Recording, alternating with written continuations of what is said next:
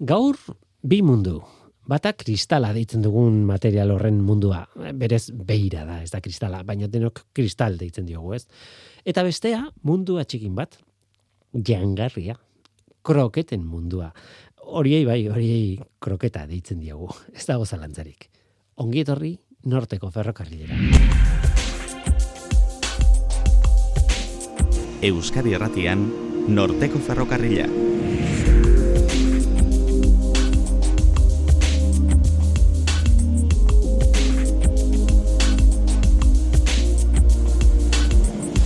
Kaixo denoi zer moduz, ni Guillermo Roanaiz eta entzuten ari zareten hau, Euskadi Irratia.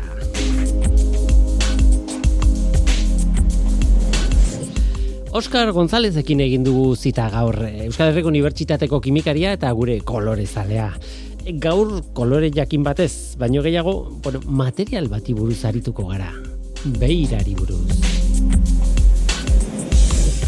Hala ere ez ditugu koloreak baztertuko. Alderantziz, koloretako beirak oikoak dira. Eta interesgarria da gaia. Oso oso interesgarria. Gauza asko daude. Kimika asko dago koloretako beiraren fabrikazioaren munduan. Beirarekin arituko gara eta gero ospakizun bat egin behar dugu urtarrilaren amaseian, laizter, kroketaren nazioarteko eguna da. Kroketa, bai, batetik produktu sofistikatua, biguina barrutik likidu izan gabe eta kurruskaria kanpotik, bestetik produktu herrikoi arrunta tradizionalki aurreko egunetako sobrak jateko asmatua, tira, gezurra badirudi ere, kroketen zientziak badu mami handia. Guazen ba, hau da norteko ferrokarrila, zientziaz betetako hitzak.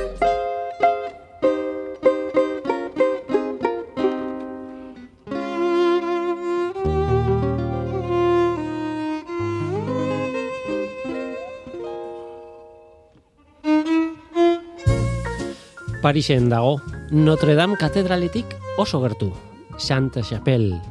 Bitxigeria bat da, azken batean, koloretako beiraren paradisua. Kapera bat da, izenak berak esaten du, Santa Chapelle.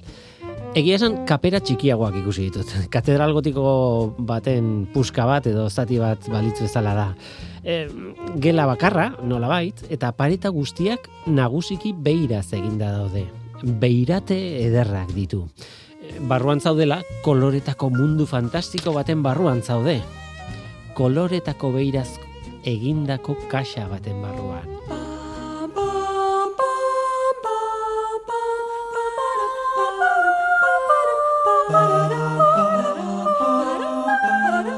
Divertimento kromatikoa. Koloreak zientzian.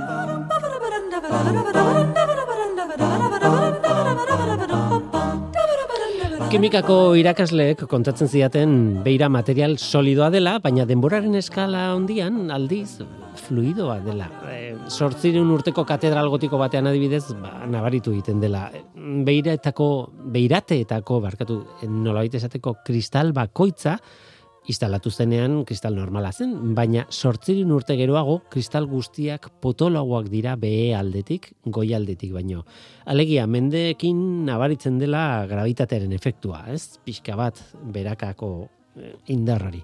Hainbeste denboraz zutik vertikal egon den kristal baten materia erortzen joan dela eta beheko aldean pilatzen joaten dela. Oskar González, Euskal Herriko Unibertsitateko kimikaria eta gure kolorezalea, kaixo. Kaixo. Tira, niri askotan kontatu diate hori, zuri ere kontatzen zuten, zure kimikaria? Bai, bai, e, horri buruz gauza asko entzun ditut eta irakurri ditut, eta e, uste dut ez dela guztiz egia. Ze, mm. Bueno, gia da beira solido amorfo bat dela, mhm. baina aipatzen duzuna beiraten lodieraren ezberdintasun hori e, antza, e, bueno, lotura dago e, fabrikazio prozesuarekin ere. Mm. Ez, e, pentsa behar dugu, ba, ez dakit orai den lasazpie ur, e, urte, e, beirak e, sortzea, horrelako beira lauak sortzea oso saia zela, ez? Ez da bai, garugun bezalakoa. teknologia. Bai, orduneko izpen prozesuarekin edo lotuta zegola, ze hor beiran, naiz eta zazpireun urte, denbora luzea izan, e, bueno, likido prozesu hori ikusteko, ba, igual ez da denbora nahikoa. bai. Bai, beraz, bueno, auskalo, behar bada badoa neurri batean bada efektu hori, baina, bueno, baita ere kontatzen ziaten hori, mendiekin, ez? Men, eskala geologikoan mendiak ere likidotzat, ardu ere, en fin, tia. Hor badago asko hitz egiteko, baina, bueno, horri buruz ez nuen hitz egin nahi, E- egia esan, oso tentagarria da beir, koloretako beira hitz egin behar dugun elkarrizketa batean, ba, katedralak eta beirateak aipatzea, baina mm, e, gure bizitza normalean, e, katedralik gabeko bizitza honetan, ba, badago koloretako beira leku guztietan, ez? Garagardo edo sagardo botilak adibidez, ez? Osea, oso gauza arruntek erabiltzen dutela, ez? Koloretako bi- beira. Bai, eta kolorea garrantzitsua da. Batzutan da ba, politago egiteko, eta Mhm. beste kasu batzuetan, haintze bertan aipatu dituzun botila hoietan, babes funtzioa ere badauka. Bai, Mhm. ze, ba, pentsatu, azkenean ontziak direla, ez? Ba, adibidez, eh, garagardoa gordetzeko, edo farmakoak gordetzeko, eta ba, produktu asko degradatzen dira argiarekin Mhm. eta beira horri esker, ba, igual argi ultramorea zurgatzen da, edo argi urdina zurgatzen da, eta gauzak ez dira horren beste degradatzen. Beraz, bere funtzioare badauka. Bai, e, laborateko mm, e, botilak edo eta Bai, burura, ez? Gauza bera, ez? bai, bai, nik e, lan egiten nuenean hor e, farmakoekin eta bar, ba, beti ba, genituen bi matrase edo bi ontzi mota, ez? Bat Mhm. gardena, kolorgea, hobe esan da, eta bestea kolorekoa, Mhm, hori da, hor ba. Mhm. garagardo botilen antzekoa, eta hori erabiltzen genuen ba, fotosentikorrak ziren materialak edo substantziak ordetzeko. Galdera erresa, zer da beira? Ez, ez da kristala, baino kristala deitzen diogu. Hori da, bueno, deitzen diogu, kimikariok ezin diogu deitu, eta Hori da, hori da. geologo, geologo batek ere entzungo balu, ba igual antzeko zeo zer eh, esango luke. Baina, bueno, beira berez da hori, esan dugun solido amorfoa, guztiok ezagutzen duguna, eta ba, ja da orain dela bos mila urte inguru asmatu zala. Mhm. Eh? Eta, bueno, orain uste da Mesopotamian eh, asmatu zela, baina badago historio oso bitxi bat eh, Pliniok kontatzen duena, erromatarra. Mhm. Eta esaten du, ba, merkatari batzuk zeudela hor ekialde hurbilean, eh, akre inguruan, eta ba, gelditu zirela ondartzan, ez? Pentsa dezagun horrelako ondartza bat, Mhm. ares beteta, eta gelditu zirela antxe, eta zehozer ba, jan behar zutela, orduan, sua egin zutela. bai? Mhm. Baina lapikoa apoiatzeko ipini zuten e, ontzian zeukaten mm, horrelako mm, objektu batzuk. Eta zen natroia deitzen dena. E, hori Egiptotik lortzen zen, eta bere momentuan izugarri garrantzitsua zen, sodio karbonatua da. eh? Eta orduan, hori ipini zuten, eta suarekin, natroi horrekin, eta ikusi zuten area urtzen zela. Eta hor lortu zuten beira. Hori da, Mhm. pixkat Plinioaren, eh, Plinio kontatzen digun anekdota, orain badakigu ja e, beira hori baino asko ere lehenago ezagutzen zela. Baina oso historio egokia da ulertzeko zelan egiten den beira. Haitze, area hartuko bagenu, Mhm. area bakarrik, eta berotuko bagenu, hori urtzea izugarri zaila da. Bai, Ah, temperatura berez, Bai, mila zazpireun Mhm. gradu inguru, ez, ez silizea. Azkenean, area batez ere silizea da. Mhm. Eta hori da silizio eta oksigenoa. Eta urtzea, ba, hori, mila zazpireun gradu inguru behar da. Eta hori lortzea, ba, gaur egun posible da, bai, baina, Bai. baina teknologia aurreratuagoarekin. E, zer da natroi horrek egiten duena, sodio karbonatuak egiten duena, urtze temperatura geisten du. Horregatik esaten dugu urgarria dela. Mhm. Eta geisten du, ba, agian, mila laureun, mila bosteun gradutara. Eta horri esker, agian, ba, lortzea zinezkoa diren temperaturak, mila zazpireun inguru, ba, gero, baxuagoak lortzen, area e, urtzea posiblea da. Eta horrela, horrela sort, sortzen da vidrioa, e, beita barkatu, eta eta horrela sortu zuten, ba, ez dakit orain dela, bos mila urte, baliteke kasualitatez izatea. Izan daiteke, baina egia da, nolabait, errezeta bat emango bagenu eh, beira sortzekoa, hori, area hartu eta eta nahita naiz, bueno, tradizionalki behintzat, e, mm, zea, e, zerbait gehitu behartzaio Bai. zilize horri, ez? Ez, ez da ba- berez bakarrik egiten Bai, normalean. bai, ez, eta orain, oraindik ere erabiltzen da, ez? Pentsatu behar duguna, igual gaur egun mila zazpireun graduko labeak existitzen dira, baina zenbat eta bero gehiago behar, ba, hainbat eta Garestiagoa. garestiagoa izango da, Mhm. eta energia gehiago beharko da. Orduan, egia da, gaur egun enpresa askotan, zegun zertarako diren, erabiltzen dela beira birziklatua. Eta hori urtzea errasagoa da. Ze Mhm. ja, bueno, e, beira denez, e, ba, temperatura basuagoak behar dira. Baina aretik e, abiatuta urgarri batekin egiten da. Mhm. Eta beste zerbait badute. Bai, hori, bi gauza horiek beti egongo dira, ez? Silizea eta urgarria. Silizea beira arruntean, bada, euneko irurogeita mabost inguru. Gero badaukagu urgarria, sodio karbonatoa edo potasio karbonatoa, zegun hori buruz ere hitz eingo du. Eta gainera, kaltzio karbonatoa ere badauka. Mhm. Kaltzio karbonatoak egiten duena da beiraren sare hori egonkortu. Bai, ze badaukagu silizio, oxigeno, sodio atomoak, baina kaltzioak hori egonkortzen du. Eta gainera aluminio oxidoa ere botatzen zaio, ba, antzeko funtzioa badauka. Mhm. Horiek dira egonkortzeko. Eta gero gainera, eta gaur ba, guri gehien interesa- interesatzen zaiguna, beste gauza batzuk gehitzen dira kolorea lortzeko. Eta normalean oxidoak dira, metalen oxidoak, baina ez beti beste aukera batzuk ere badaude. Mhm. Horretan sartu baino lehen, lehen aipatu duzu, ez? E, sodio karbonatoa edo e, potasio karbonatoa zeren arabera aukeratzen da edo best, bata edo bestea. Ba, beitu, e, ba, gertu dagoenaren arabera. Bai, pentsatu behar dugu, hasieran hori Mesopotamia, Mediterraneoan, ez, sortu zela beira, eta Mediterraneoan batez ere sodio karbonato erabiltzen zen. Alde batetik Egipton e, ugaria zelako, eta bestetik e, urgarri ask- hauek askotan lortzen ziren landareak erre ondoren. Bai, erretzen ziren eta lortzen zen alkalia, deitzen duguna hortik baseak, sustantzia alkalinoak eta. Mhm. Eta Mediterraneoan inguru, ba, lortzen zen sodioan aberatza zen e, mm, ba, e, sustantzia.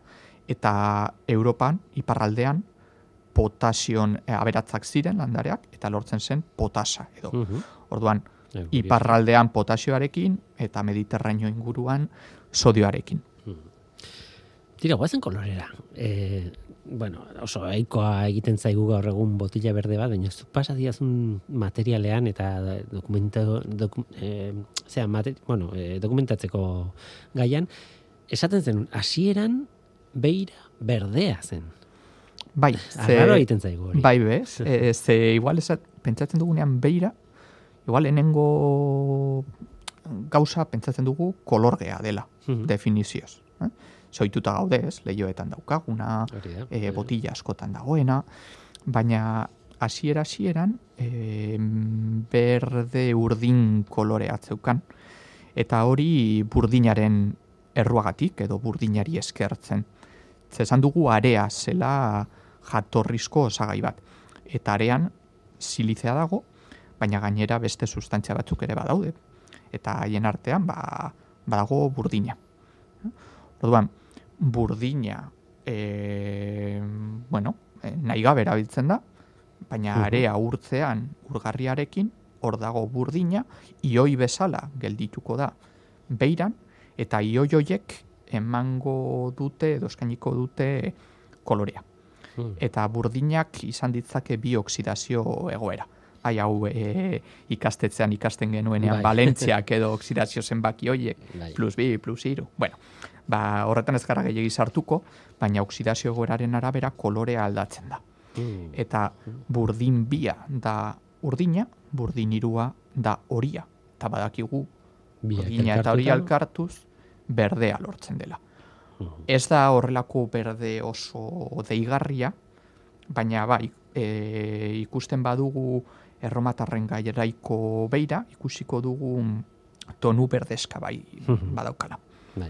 Aldiz, adibidez, eh, sagardo botila gaur egun, berde hori, ilun hori, ez da horrela egiten, ez? Ez da horrela egiten bakarrik. E, burdina ere badaukate, Mhm. baina beste substantzia, bueno, beste elementu kimiko bat, hobe esan da, daukate e, kolore emateko. Eta kasu honetan, kromoa da. Mhm. Eta hobi polita da, ze kromoaren etimologia, ezken finean, Bai. kolorea, Hori da. da. Eta kasu honetan da kromo irua. Eta hori da berdea dena.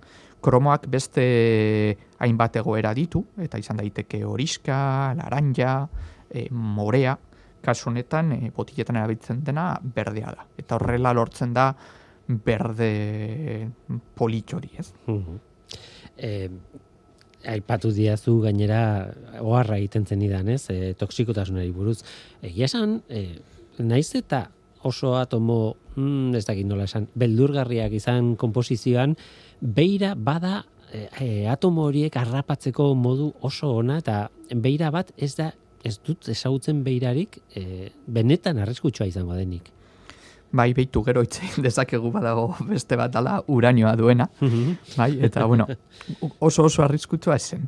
E, baina hemen garrantzitsua da esatea kromo irua ez dela toksikoa. Baina beste kromo Hmm. bat, mm, forma batzuk bai toksikoak Bai, direla. seia. Bai, uste adibidez dela, kromo seia hori da, Bai, oso toksikoa da, eta hori bai guzti zebekatuta dago gaur egun. Hori, Erin Brokovich pelikula kontatzen den kasua, bera, horrekin erlazionatuta dago, ez? Kromo seiarekin uste dut. Dira, e, botila ordinak. Botila urdinak eta hau, bueno, beira eta urdina pentsatzen dugunean, igual lehen aipatu duzuna da burua etortzen zaigun lehenengo gauza, ez? E, beirateak eta saintxapel eta e, berez badago kolore bat, dana, bueno, kolore bat edo material bat, dena Blue de Chartres edo, Chartreseko katedralan erabiltzen zirelako. Eta hori lortzen da kobaltoarekin. Hmm. Eta kobaltoa ia beti dago lotuta urdinarekin. E, pigmentuetan ere, existitzen da. E, haien, Mhm, bai, ba, bai, badaude bai. hainbat pigmentu kobaltoarekin. Izena, bera, ez? Urdin bai, kobaltoa. urdin kobaltoa, du. eta gero, bueno, esmalteak ere badauka kobaltoa, eta, bueno, e, ikusten dugunean horrela beira urdina dana, ba, normalean kobaltoari esker dago. Mhm. Bai. Tira, eta guazen aipatu duzun horretara, e, uranioa. Uranioa ur, e, zeatan, e, Bai, bai, ze, eta hau ez da berez e, koloreagatik, edo argi ikuskorra daukan koloreagatik.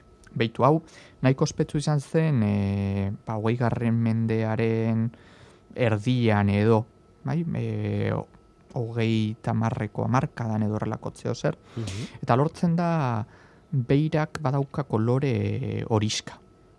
E, estatu batuetan okerez banaiz, deitzen zioten horrelako baselina beira, Ah. kolore horregatik, ez? Hori apala edo. Eta, bueno, koloreare mm, e, entzulek begiratzen badute, ez da erakargarri egia, nietzat ez behintzat. Baina, hemen dagoen gauza polita da, e, uranio oksidoa erabiltzen dela, eta horri esker beira hau fluoreszentea dela. Mm. Orduan, argiak itzali, eta ultramore, argi ultramore iturri bat ipintzen baldin bada, ba batean agertzen da horrelako kolore berdea. Eta hori bai dela oso deigarria. Diskoteka bateko e, botilentzako adibidez. ez? Bai, bai, bai, eta da, benetan, eh, oso, oso polita, eta beitu, hau debekatu zuten, baina ez e, toksikotasunagatik. Haitze, izan ere, uranioa hemen erabiltzen den uranioa, ez da uranioa beraztu hori e, bombak egiteko erabiltzen dena. Baina, karo, e, pentsa behar dugu estatu batuetan, bigarren gerra mundialan, Mhm. ba, debekatu zuten uranio guztia erabili behar zelako ba, Armatan. hori, arma, armagintzan, hori da. Mhm. Historia kuriosoa. ez. Bai. Beste beste atomo batzuk hor badaude, ez? E, oksidoak aipatu dituzu edo edo e, atomo oksidazio maila altua duten e, atomoai e, kaso egin diezu eta beste adibide batzuk badaude, ez? Bai, badaukagu, bueno, hauek guztiak dira oksidoak, ez? Ioiei buruz hitz egin Mhm. dugu, baina Bai. oksido moduan sartzen dira, baina badaude beste batzuk kobrearena ere, e, manganesoarena. Mhm. Manganeso agian ez da oso ezaguna den e, elementu kimikoa, baina kimiko hori jontzat bai, Bai, ez, bai, guztiok ezagutzen dugu permanganatoa eta bere kolore Nola ez. morea. Bai? Eta gero hago beste bat oso bitxia dena, ez da oso elementu arrunta eta da neodimioa. Mhm. Eta neodimioak daukan ba, bitzikeria edo da, e, dela bueno, polikromismoa sortzen duela. Eta polikromismoa da, e, argi iturriaren arabera, kolore aldatzen dela. Hmm. Ze orain arte hitz egin dugu objektuen koloreari buruz, baina pentsatu behar dugu kolorea zelan sortzen den. Kolorea ez da bakarrik objektuaren araberakoa. Ez da argiaren araberakoa. Azken finan, ba ez dakit, e, beti ipintzen dugun adibidea. Klorofila berdea da, ba, zurgatzen duelako argi gorria eta argi urdina, eta islatzen du ba, bestea, ez? Eta horrela sortzen da berdea. Ba, zure argiturriaren arabera, kolore aldatu daiteke. Orduan ez da gauza berbera e, goritasun lanpara bat, edo LED lanpara bat, edo mm, e, fluorescente bat. Bai? Bere igorpen espektrua, egin igorpen espektrua ezberdina da. Orduan, segun ze, ze argi mota erabiltzen den, neodimioa duen beirak, ba, kolore bat ala bestea izango du. Bueno, ez pentsa urtzadar bat sortzen denik, ez, baina da hor urdina morea edo horrelako zeo zer. Mhm. Kurioso, eh? Hau ere e, interneten bilatzeko zeo zer da. E, tira, eta esaten zenidan askotan oxidoak izaten direla, e, beirari ge- gehitzen zaizkion bueno, produktu kimikoak edo, bueno, atomoa, bueno, atomoak ez, molekulak edo, bueno, sustantziak edo, baina ez kasu guztietan, ez? Eta adibide, lehenengo adibidea jartzen diazuna da ambar koloreko botilak. Bai, eta hemen e, oso, kom, bueno, oso komplexua edo nahiko komplexua da kimikaren ikuspuntutik. Ze aurreko guztiak badira ba, oksidoak ditugu, eta gero badaude hor ioioiek, eta hoiek zurgatuko dute edo islatuko dute argia. Baina ambar kolorearen kasuan apurtxo bat komplexuagoa da. Hor ja badaukagu e, ba, molekula bat edo, eta da molekula horrek badauka oksigenoa, burdina eta azufrea. Mhm. Bai, beraz hemen ja behar dugu burdina eta azufrea eta hor sortzen da ba, ambar kromoforoa deitzen dana eta bueno, horren atzean dagoen kimika eta fisika burtsat komplexuagoa da, ez gara horretan sartuko, baina horri esker lortzen dira ba, ambar edo Mhm. botila marroiak. jo. Bai, osoikoak da, Bai, dira bai, guretzat, bai. ez? Eta hori, esan dudana, oso erabilgarriak argi ultramorea zurgatzeko gai direlako. Eta garagardoak adibidez behar du horrelako babesa. Bai, horrelako hobeto babestuta egongo dira, bueno, pentsatu behar dugu urdinak ere, botila urdinek ere zurgatzen dutela, Mhm. berdeek gutxiago zurgatzen dute, baina ala ere erabiltzen dira, ez, adibidez, ardoa gordetzeko, Mhm. baina babesa ez da horren handia. Hori da, hori da. Tira, eta baita ere bidali diaz informazioa urrea eta zilarrari buruz. Urrea erabiltzeari buruz eta zilarra erabiltzeari buruz. Bai, eta hau oso oso garrantzitsua da beirateen teknologian. Eta orain dela, ba, ez dakit, sortzireun urte erabiltzen dugun teknologia da, baina gaur egun azalduta ere, badirudi, hori puntako teknologia da, zeitzan ere da nanoteknologiarekin lotuta dago. Eh? Beitu oso zaila da beira gorria lortzea. Kobrearekin zeo zer lortu daiteke, baina ohartzen bagara, ba, hitz egin dugu, ambarra, urdina, berdea, Mhm. e, baina gorria oso zaila da. Eta oksidoekin lortzea ia ezinezkoa. E, zelan lortzen zen? Urreari esker. Baina ez urre oksidoarekin. Hemen bai, urre partikulak sartzen direla beiraren barruan. Urre metalikoa. Urre metalikoa Mhm. e, sortzen dira horrelako partikula oso txikiak, nanopartikulak, eta partikula hoien interakzioa mm, partikula hoiek interakzionatuko dute argiarekin eta kolore gorria sortuko da. Zegu pentsatzen dugu beti, ez? Ba, zein da urrearen kolorea. Ba, Hori. urre kolorea edo horiska, ez? Horiska hori bai. Hori. Mhm. Baina, bueno, kasu honetan, horrelako nanopartikulak tamainaren arabera, eta oso garrantzitsua da tamaina egokia izatea, kolore gorriko beira lortu daiteke. Pentsatzen dut kantitatea gainera txiki txikiak izango direla, ez? Urre oso gutxiekin lortuko dela Bai, efektua. hori da, eta gauza bera egiten zen zilarrarekin, eta zilarra are garrantzitsuagoa izan zen. Ze, e, zilarrarekin lortzen dena da kolore horia. Bere, berriz ere kontraintuitiboa da, ez? Guretzat zilarra ba, grisa da. Hori da. Hemen egiten zena da, imaginatu zuk beira daukazula, eta beiraren gainean ipintzen zen zilarraren gatz bat. Zilar ioi moduan izateko. Eta hori berriro berotzen zen. Eta zilar ioia horrela, barneratzen zen, beiraren barruan, eta hor berriro beira, e, barkatu, zilar metalikoa bihurtzen zen. Nanopartikula horiek sortzen ziren, eta hori esker kolore horia agertzen zen. Eta zergaitik da horren garrantzitsua.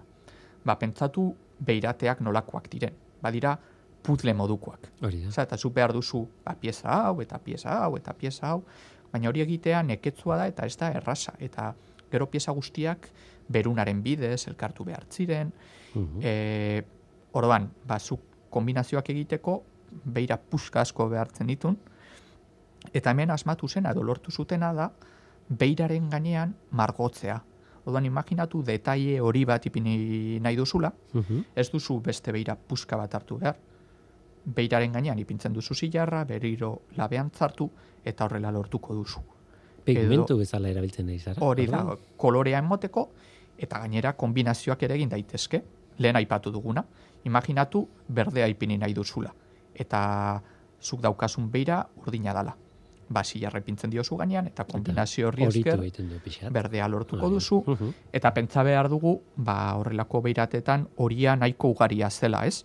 E, ba, erregeen koroak, edo oie, santuek daukatena.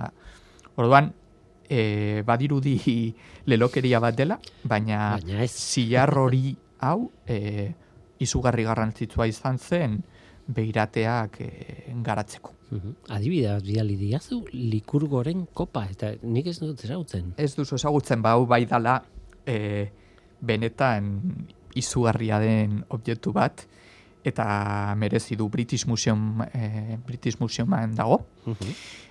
eta segun nola ikusten duzun kolore aldatuko da izan daiteke berdea edo gorria? Mhm. eta hori da segun e, argiak nondik jotzen duen aldeza zu aurrean ipintzen bazara e, argia joko du eta hor, bueno, dispertsio fenomeno bat egongo da eta berdea ikusiko da. Baina argi iturria atzekaldean ipintzen bada eta argi transmititua erabiltzen bada, kolore gorria da. Mm. Eta benetan ikustekoa dela, ze hor gertatzen dena da e, kopa honetan badagoela zilarra, badago urrea, eta hau egintzen orain dela 2000 urte inguru Mhm. erromatarren garaian, mila sortzireun, mila beratzireun urte e, pasa dira. Eta benetan dela oraindik ikusten duzu eta harritzen zara. Benetako altxor bat. bai, bai, bai. Tira, oso demora gutxi gelditzen zaigu eta oraindik baditugu gauza batzuk komentatzeko. Mm, bon, e, ez dakit nola, nola orkestu, baino mm, egiten lehen aipatu dituzun hainbat atomokerekin egin daitezken beste mota bateko behirak dira. Bai, eta, karo, nola egin, eta hemen dago agian e, gauzarik garrantzitsuena, esan dugu defektuz beira berdea dela. Ez, burdinagatik, burdina baldin badago arean. Ba, karo, nola lortzen da ordun kolorgea den beira. Eta hau komplikatua izan zen, eta milaka urte pasatu ziren, beira kolorgea izan arte, edo beira Erabat eh, kolorik gabeko eta- ba, hori da, eh, beira lortzeko. Eta hemen, e, bueno, hainbat modu daude hau egiteko, eta bat da e, hainbat sustantzien kombinazioa. Pentsatzen badugu e, defektuz hor burdina dagoela, eta burdin horrek kolore berdea ematen duela, ba, konpentsatu daiteke. Eta gehitzen zaio kobaltoa kolore urdina emateko, selenioa kolore gorria emateko, eta pentsatu behar dugu horrela konpentsatu dugula. Hmm? Bai, RGB kode hori, Bai, bai. Ba, horrela lortu daiteke berriro kolorgea den e, beira. Eta gaur egun oraindik teknologia hori erabiltzen da. Mhm. Hori da existitzen den modu bat. Badago beste modu bat, kimikaren ikuspuntutik ere oso interesgarria dena. Eta hemen da, lehen ez dut, e, bueno, kontatu dudana e, mm, egia da, baina detaile bat, zetasun bat kontatzea falta zait. Esan dut, burdin bia daukagula eta burdin irua daukagula. Burdin bia urdina dela eta burdin irua horia dela. Baina esan behar dut, uh, burdin horiaren kolorea apalagoa dela. Mm. Duan, imaginatu burdin bi guztia, burdin iru bihurtzen duzula. Un kolorea mm, iaia galduko da. Bai, izango da horia, baina nahiko apala. Duan, beira sortzen den prozesuan, lehen edo kolorgea den beira lortzeko, gehitzen zen, aipatu berri dugun elementu kimiko bat, manganesoa. Manganesoa burdina oksidatzen zuen, burdin bia oksidatzen zuen, eta horrela urdintasun hori desagertzen zen. Bai? Eta asko gustatzen zait, e, nola deitzen zaion manganeso oksido honi, ze da beiragileen saboia. Xaboia. Bai? Ze da- Garbitu egiten duelako. Hori da, garbitzen du kolorea. Ordun hori ere eh, asmatu zen uste dut Alejandrian asmatu zela, baina orain dela 2000 urte inguru berriro ere. Eh? Eta bukatzeko, bueno, produktu puruak erabiltzearen kontua, ez? Kuartzoa, sosa, purifikatua eta eta horrelako zerbait ere mm, gardena egiteko, gardena, kolore gabea egiteko. Bai, erabiltzen badugu e, espurutasinik gabeko mm, osagaiak, Hmm, espurutinik claro. gabekoa, ba horrela bai kolorgea lortu baitekela, eta hori lortu zuten Muranon, e, Venezian, bai, Ezaguna, bai. hori da, oso, oso, oso ezaguna dena, eta beitu hortik dator kristalarekin e, gaizki ulertua.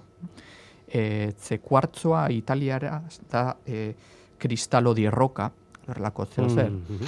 Eta orduan ikusten zuten beira hori, e, kolorgea gardena zena, ba, kuartzoaren antzeko azala, eta orduan kristalo deitu zioten. Eta kristalo horretatik, ba, hainbat hizkuntzetan oraindik kristal Kristal. kontzeptua erabiltzen da.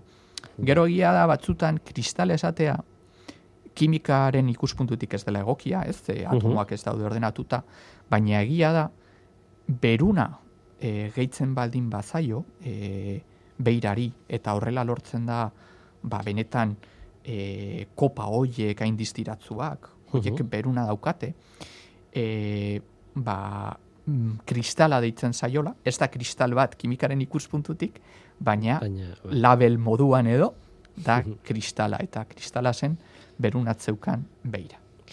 Tira, ba, hemen utziko dugu, ze denbora joan zaigu, eta eta azkeneko galdera bat, baiezkoa edo ezezkoa erantzuteko egin behar dizut, e, apasionantea, eh, beirarena, eta kristala eta beiraren arteko lotura. Azkenean, itzuli gara, hasieran e, utzi dugun, airean utzi dugun kontuari. E, era bat aldatuta, gustatzea izkizu kroketak. Gustatzen bai. Ba, tira, ba. Ez galdu urrengo, urrengo zatia, Norteko Ferrokarrilan, horretaz hitz egingo dugulako Oskar González Euskal Herriko Unibertsitateko kimikaria eta gure kolorezaleak eskerrik asko gurekin izateagatik. Zeuri Zientzia.eus, leio ireki bat zientziaren mundura. Irratia, telebista, artikuluak, irudiak, soinuak, Elujar Fundazioaren kalitatea zure eskura klik baten bitartez. Zientzia.eus, zure lotura zientziarekin. Gora bihotzak, datorren astelenean, urtarrilaren amaseian, kroketaren nazioertoko eguna da.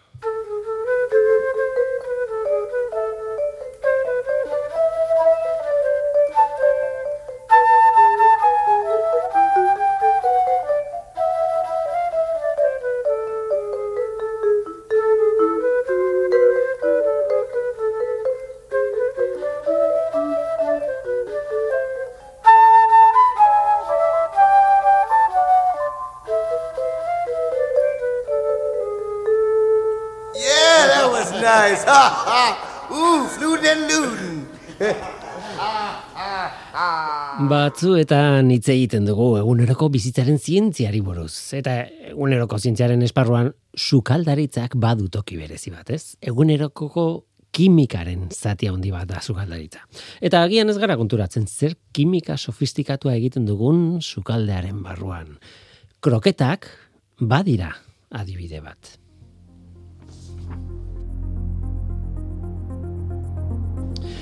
Horregatik, jantzi dezagun zientzialari jantzi bat, bata zuria nahi baduzue.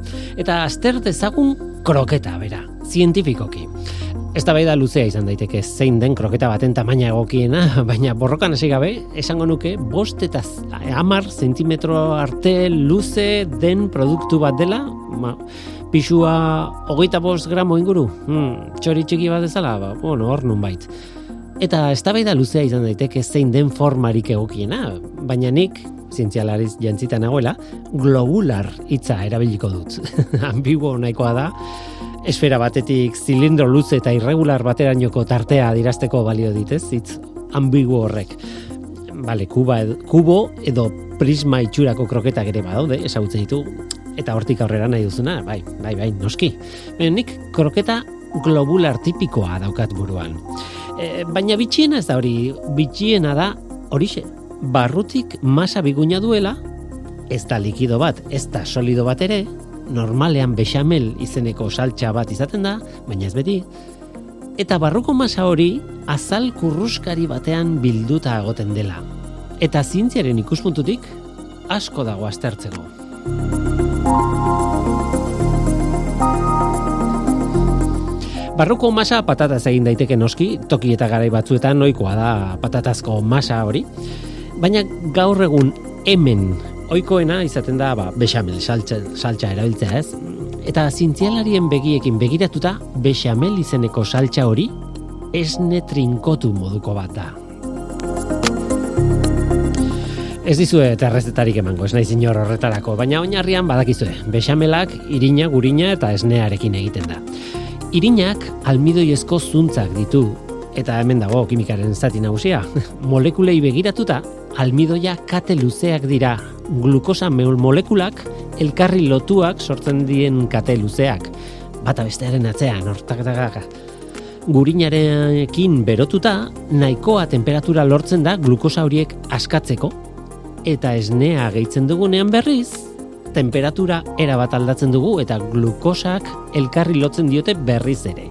Hasirakoak baino kate luzeagoak osatzeko. E, Begira ze trauma- trikimailu kimikoa den, eh? Horrela lortzen da nik esne trinkoa deitu diodan hori, baino denok bexamel deitzen dioguna, ez? Kroketetan bexamela trinko xamarra da eta lasaina batean adibidez, ba bueno, kontrakoa. Gero kroketekin jarraituta badakigu, frijitu dezakegun geruza batean bildu, ogi, ogi raiatua, arrautza, tira, beste aukera asko ere badira, eta olio berotan murgildu frikitzeko. Horrela prestatzen dira kroketak, e, ezer berririk ez, ez espero norteko ferrokarrila sukaldaritzako programa bat izatea. Baina kontua da, idatzita dagoela sukaldaritzako liburu batzuetan, zein den kanpoko geruza kurruskaria frikitzeko temperatura eta modu egokiena. Eunda irurogeita mar gradu, kroketa asko elkarrekin sartu gabe, haiek lekua behar dutelako. Tira, besterik gabe nik horixe irakurri dut liburu batean. Ez dakit lere, lege orokor bat den ala ez.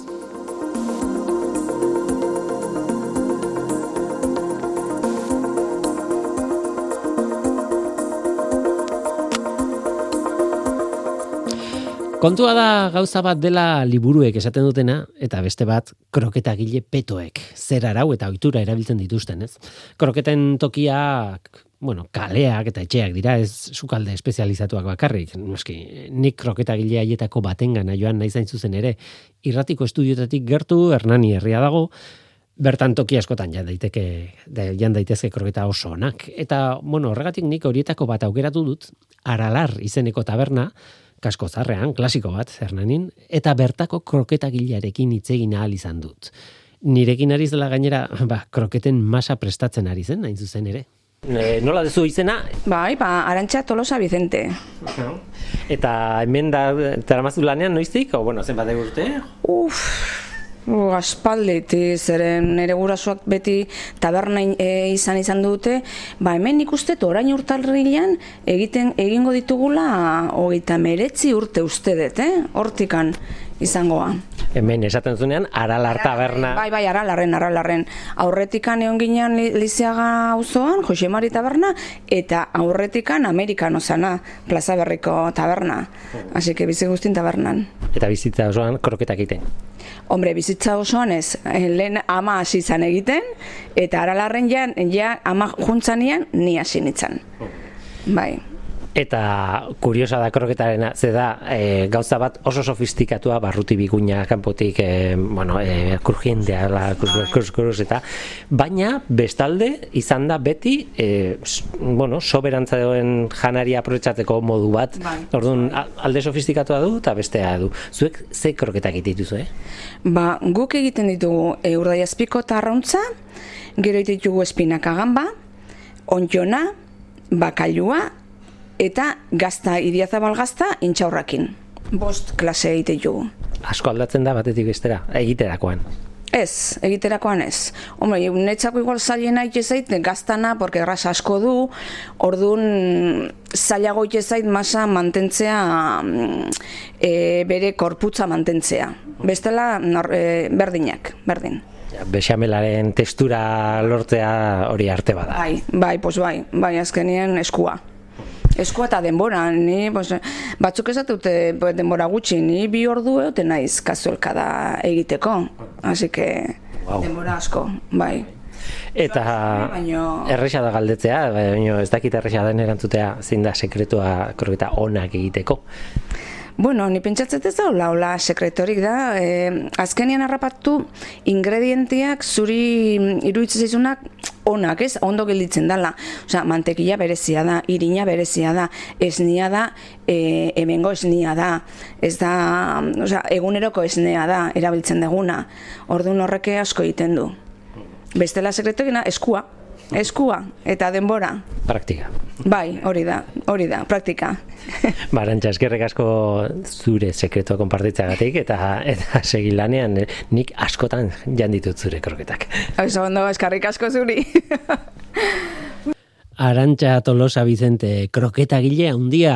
Eh, Haren hitzek balio diate, ba, bueno, jakiteagatik, baina hankak lurrean jartzeko ere bai, ez? Eta nolabait zientzialariaren batazuria kentzeko, ez? Errealitatean mm, kroketak nola egiten diren jakiteko benetan, ez? Baina konturatzen bagara, eta zientzia deitzen ez badiote ere, kroketagileek badakite kroketen zientziari buruz. Bexamelari gazta gehituz gero, ba, gan- gantza ari zara ge- gehitzen, ez? Eta horrek aldatu egiten du bexamelaren oreka kimikoa. Badakite hori oso ondo tratatzen, eh? eta ez da broma, ez da hain erresa, ez? Badaukate eskua, bai. E, baina ardezagun liburu bat, kroketaren egunaren ospakizuna bukatzeko hartuko dut eh, Harold McGee, eh, kimikariaren liburua hori eh, elikagaien zientzian, ba, biblia bat bezalakoa da. Eta bertatik historia e, kontsultatu egin dut. Historiari buruz falta zen hitz egitea, ez? Eta, bueno, horretarako, is, kroketaren historiari buruz hitz egiteko, atzera egingo dugu, mm, gutxi gora bera, amazazpi emesortzi garren mendera arte.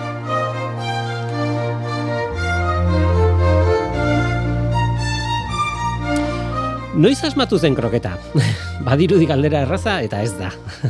Azteko esan behar da kroketaren historia zaritu gaitezkela, baina bexamelaren historia zaritu gaitezkela eta bexamela dun kroketaren historia zaritu gaitezkela. Hiru gauza ezberdin dira. Beraz, komplikatu egiten da.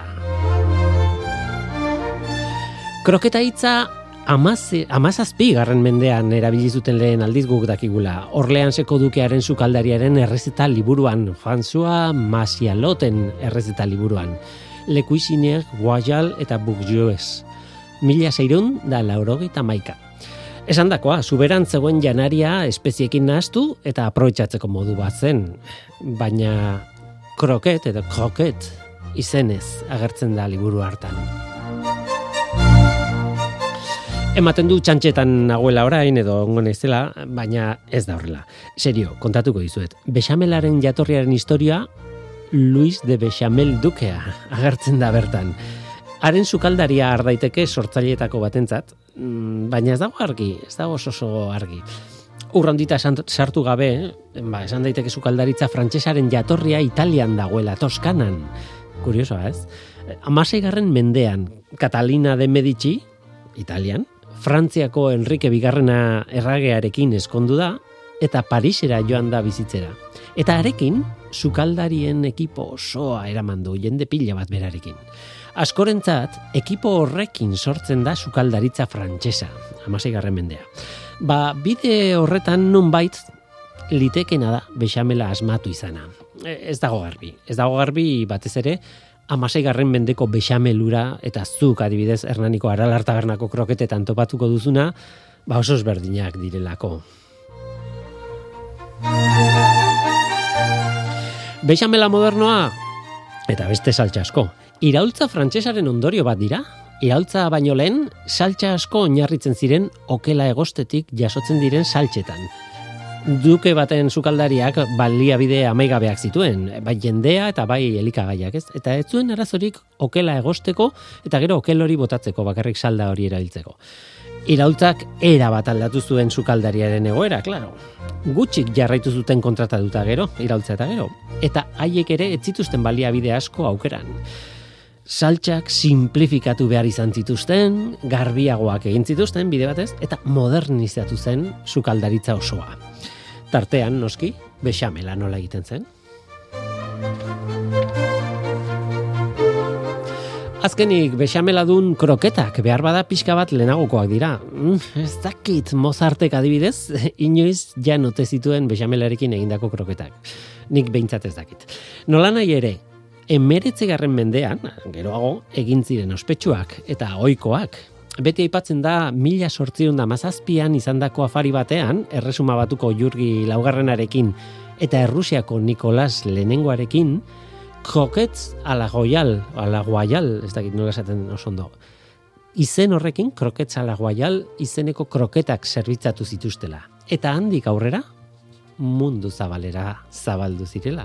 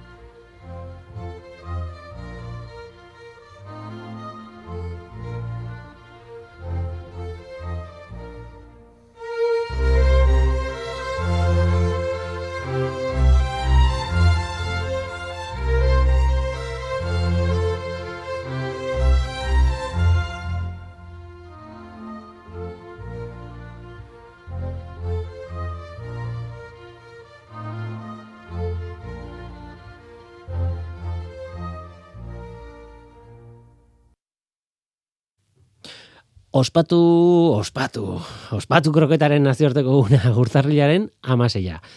Kroketa janari sofistikatua eta aldi berean kaletarra, etxekoa, nola baitez. Sekulako zientzia duena gainera, sekulako kimika, eta sekulako funtzio soziala ere betetzen duena, ez? Gurean behintzat bai, ez? Ai, utzia zuen arna sartzen eta irribarre bat ateratzen. Gu bagoaz, seguru asko badakizue zer egingo dudan orain.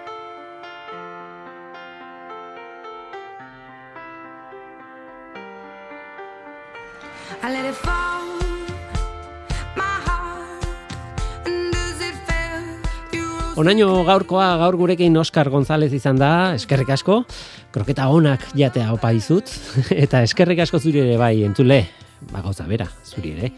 Badakizu, gu, hemen gaude. Norteko, abildua, eitb.eus.